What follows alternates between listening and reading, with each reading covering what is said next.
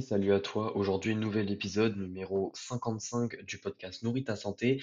Et aujourd'hui je vais te parler euh, d'un sujet qui sera lié un petit peu au podcast précédent, c'est-à-dire l'épisode précédent qui était un épisode bonus, donc le numéro 8, où je te parlais un petit peu de pourquoi est-ce que les produits miracles marchent à court terme et pas à long terme. Et en fait aujourd'hui c'est un petit peu euh, lié à ça, c'est un peu lié au poids justement, c'est pour comment en fait ne plus faire de rétention d'eau. Et en fait la rétention d'eau c'est quelque chose qui heu, où on on a tendance à souvent confondre la rétention d'eau avec vraiment une prise de gras. C'est-à-dire que généralement sur, heu, notamment en période des fêtes, quand on consomme deux trois repas vraiment très riches en calories parce qu'on est avec la famille, on on a des aliments qu'on mange pas habituellement ou autres, eh bien on a tendance à tout le temps penser qu'on va prendre 3 kilogrammes de gras d'un seul coup du jour au lendemain. Et en fait souvent ce qui se passe c'est qu'on fait de la rétention d'eau, heu, c'est-à-dire qu'on stocke de l'eau dans notre corps, heu, pour diverses raisons et heu, en fait, heu on prend beaucoup de poids du coup sur la balance et vu quand on voit ça le lendemain, c'est-à-dire que plus souvent on a tendance à se peser le lendemain en mode est-ce que, heu, est-ce que j'ai tout j'ai cassé tous mes efforts? Est-ce que, heu, enfin est-ce que j'ai j'ai abusé hier et cetera? Et en voyant qu'on a pris 3 kilos, souvent on culpabilise et ça il faut très bien comprendre en fait que la rétention d'eau, puisque c'est de l'eau le poids et que c'est pas de l'énergie en fait l'eau, heu, contrairement au gras, eh bien c'est quelque chose qui peut se perdre super rapidement. Mais encore une fois, il faut mettre les bonnes astuces en place et c'est pour ça que dans cet épisode, je vais te donner les 3 astuces principales, heu, qui vont te permettre en fait de ne plus faire de rétention d'eau. Donc la première astuce que je vais te donner, ça va être une astuce qui paraît totalement contradictoire, mais ça va être de boire plus d'eau. En fait, il faut savoir que la rétention d'eau, c'est évidemment un stockage, d'eau, en fait, dans ton corps, tout simplement. Sauf que ce qui se passe, en fait, c'est que quand, le fait, fait, de plus boire, ça va faire que ça va aider ton corps à davantage excréter l'eau. En fait, si tu es en déshydratation et que tu fais de la rétention d'eau, ton corps va avoir envie, via différents mécanismes, via différents hormones, de conserver, en fait, cette eau et du coup, tu vas pas perdre ton poids. Tu vas pas perdre le poids, «d'eau» entre guillemets, que tu as. Donc l'idée, ça va être de boire bien de l'eau, de bien t'hydrater et heu, comme ça, ça va te permettre d'avoir, en fait, un meilleur mouvement des fluides dans ton corps. Heu, c'est un petit peu ça qu'il faut comprendre, c'est que si tu bois souvent de l'eau, eh bien, ça va permettre d'avoir des meilleurs mouvements de fluides dans ton corps et donc de mieux excréter, par exemple, heu, bah, notamment l'eau de ton corps, mais également plein d'autres molécules qui peuvent être liées à cette rétention d'eau, parce que la rétention d'eau, c'est un sujet qui est quand même très complexe. Donc ça, c'est la première astuce, c'est de boire plus d'eau. Parce que généralement, quand on fait de la rétention d'eau, en fait, c'est qu'on est on gros déséquilibre, heu, hydrique, heu et notamment, souvent, c'est qu'on est aussi un petit peu en déshydratation. Par exemple, heu, on va pas se mentir, c'est pas pendant les repas de fête et pourtant c'est là où on fait le plus de rétention d'eau, qu'on on va boire le mieux. Généralement, on boit pas vraiment de l'eau pendant les repas de fête, c'est soit des sodas, soit de l'alcool et on consomme beaucoup de nourriture à côté. C'est-à-dire, en fait, qu'on consomme peu d'eau pour toute la nourriture qu'on va consommer à côté et en plus de ça, on a tendance à pas consommer des aliments riches en eau pendant les repas de fête. Du moins, souvent, c'est pas vraiment des légumes et des fruits, c'est plutôt d'autres aliments, en qui sont relativement pauvres en eau. Donc ça veut dire, en fait, qu'on consomme peu d'eau, on boit peu d'eau pendant nos repas de fête et ça va ça va tout simplement faire ça va tout simplement faire qu'on va être en déshydratation, ce qui va donc euh, accentuer, voire provoquer la rétention d'eau. Donc, première chose, c'est de boire plus d'eau. Euh, d'un côté pratique, comment est-ce qu'on peut mettre ça en place? C'est très simple. Euh, pour boire plus d'eau, la meilleure astuce possible, c'est d'avoir, par exemple, si tu travailles dans un bureau toute la journée, d'avoir une, une bouteille d'eau sur ton bureau et de l'avoir en visuel à chaque fois. Parce que comme ça, dès que tu vas voir la bouteille d'eau, tu vas un petit peu avoir le réflexe de boire une petite gorgée et en fait, il est bien plus intéressant pour être hydraté correctement de boire, heu, quelques petites gorgées tout très régulièrement, c'est-à-dire toutes les 30 minutes, toutes les une heure, peu importe, plutôt que de boire énormément pendant les repas. Heu, donc donc voilà, l'astuce que je peux te donner, c'est vraiment d'avoir tout le temps une bouteille d'eau, une petite gourde, peu importe, avec toi, heu, de façon à ce que tu puisses boire régulièrement. Et si c'est pas encore un réflexe, même si tu as, heu, la gourde en visu sur ton bureau, n'hésite pas à te mettre une alarme ou alors sinon il existe des applications, heu, toutes les temps de minutes, que que ton téléphone t'envoie une notification pour te dire de boire une gorgée. Ça, ça peut aider à enclencher un petit peu le processus. Évidemment, le but, c'est pas de faire que, heu, appel à ce genre de de méthode parce qu'après on en devient dépendant. Le but, c'est un petit peu de se détacher de ces méthodes petit à petit, le temps d'implémenter l'habitude, mais c'est quand même quelque chose qui est fortement utile et tu verras que autre du fait que, ça va t'aider à ne plus faire de rétention d'eau ou du moins à diminuer la rétention d'eau de manière plus ou moins, efficacement, eh bien, ça va également, beaucoup t'aider à, d'autres aspects de ta vie.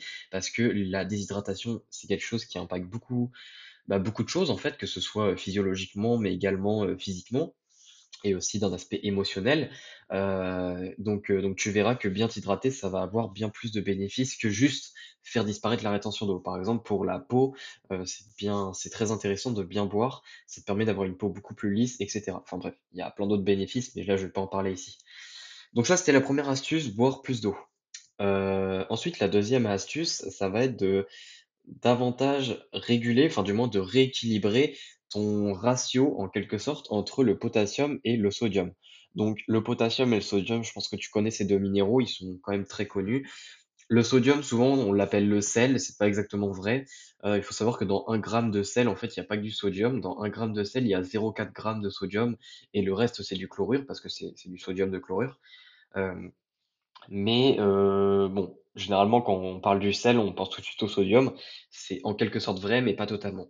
Mais heu, quel est le rapport avec la rétention d'eau? En fait, il faut savoir que quand on fait de la rétention d'eau, on a un déséquilibre entre ces 2 minéraux et on a un penchant pour le sodium. C'est-à-dire que notre corps contient beaucoup plus de sodium que de potassium et donc évidemment, le but, c'est de rééquilibrer tout ça et donc de consommer plus de potassium et un petit peu diminuer le sodium ou du moins, heu de le diminuer pendant une certaine période, le temps de rééquilibrer tout ça. Il faut savoir en fait que c'est assez logique parce que pendant les repas de fête, heu, les taux de potassium sont très faibles parce que le potassium, on le trouve surtout dans dans, heu, dans les légumes et dans les fruits.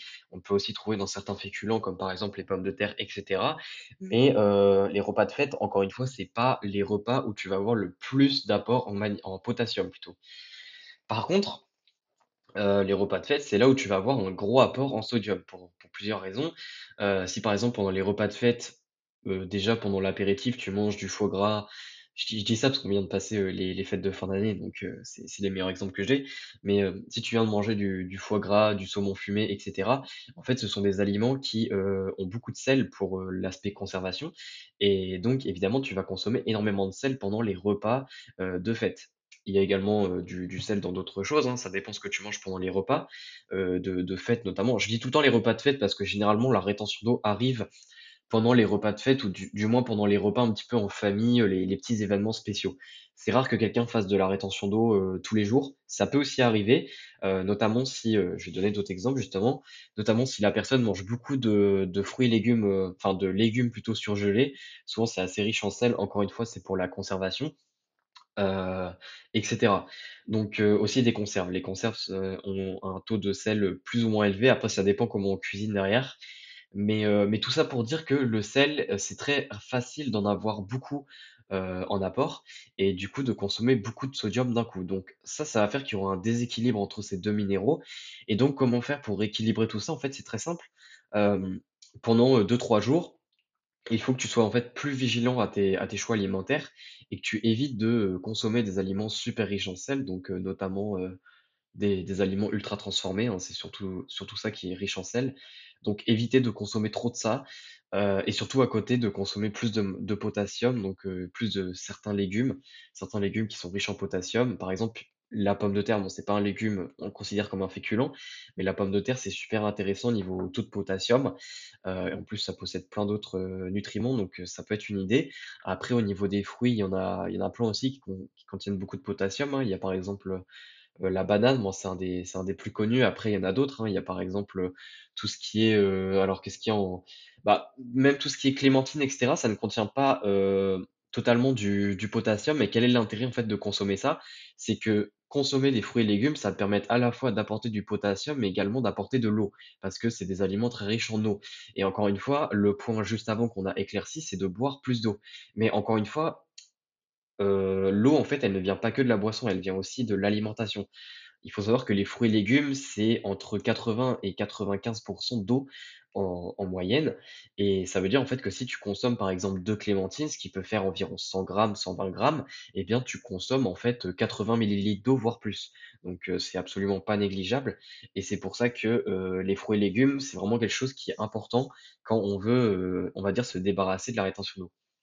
Donc d'un aspect pratique, pour donner un petit peu des chiffres, qu'est-ce que je te conseille? Moi, je te conseille de consommer, heu, il y a pas de chiffre, heu, miracle, hein, mais au moins 3 fruits par jour, ça serait intéressant. Par exemple, un le matin, un le midi et un le soir, ça peut être pas mal ou alors sinon un, heu, un en collation, heu, au travail ou à seize heures, peu importe et pourquoi pas consommer, pas forcément à tous tes repas, heu, 10 000 légumes, mais au minimum, consommer, des légumes à un de tes 2 gros repas et ce qui serait encore mieux, c'est de consommer des entrées, notamment des tomates cerises, des concombres. Évidemment, il y a des entrées beaucoup plus, de saison, mais en fait, l'intérêt de manger des légumes en entrée, c'est que les légumes, ils ne sont pas cuits et vu qu'ils sont pas cuits, ils ont pas perdu leur teneur en eau. Alors que quand on cuit des légumes, ils perdent beaucoup d'eau, donc évidemment, c'est beaucoup moins intéressant pour l'aspect, ah, pour l'aspect teneur en eau et pour l'aspect potassium, ça perd un petit peu de potassium, mais ça encore, ça va.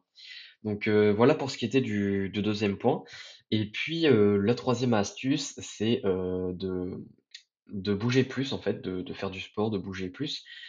La raison pour laquelle il est important de bouger au quotidien, ici je parle pas de de faire 3 heures de sport ou quoi, je parle ici de vraiment bouger, c'est-à-dire au lieu d'être tout le temps assis, de se lever de temps en temps, d'aller un petit peu marcher ou de faire une petite séance, même si tu fais une séance de sport tous les jours, c'est très bien, hein, mais ce que je veux dire, c'est qu'on n'est pas obligé de faire du sport quand on parle d'activité physique.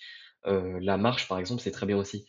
Mais, heu, en fait, l'intérêt de bouger, c'est que quand tu bouges, plus tu bouges en fait et plus tu vas, heu, excréter du sodium, par exemple, dans tes sueurs et cetera et en fait, l'intérêt d'excréter du sodium, dans tes sueurs ou autres, c'est que, bah, évidemment, tu vas diminuer tes taux de sodium dans ton corps et donc ça va t'aider à réguler, en fait, ce ce fameux ratio qu'on bah, bah, vient de parler, en fait, par rapport au potassium et au sodium et ça va t'aider, en fait, à se bah, un petit peu équilibrer ce ratio pour aller à un ratio de 3 pour 1 et ça je l'ai pas dit, mais en fait le ratio de 3 pour 1, ça serait un entre guillemets «un idéal». C'est-à-dire qu'il faut, heu, 3 fois plus de potassium en apport que de sodium, dans la journée.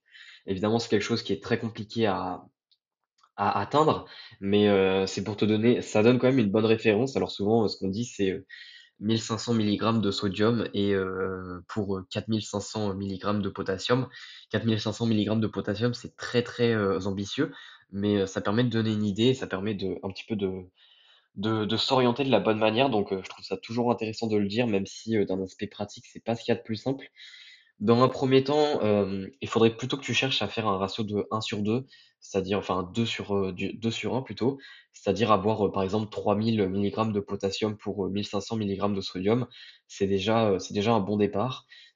Voilà, parce qu'il faut savoir que certaines personnes n'ont même pas un ratio de 1:1.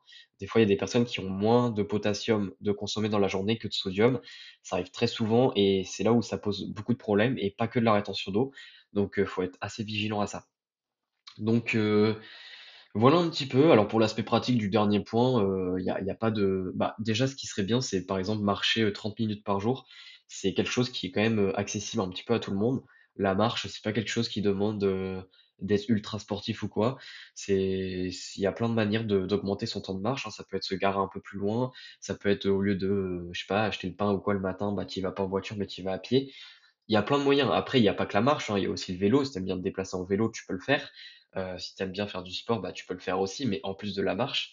Heu, voilà, il y a plein de manières de faire ça, mais encore une fois, c'est pas si compliqué que ça. Tout est une question d'habitude, en fait, pour ce qui est, heu, du sport, mais pas que.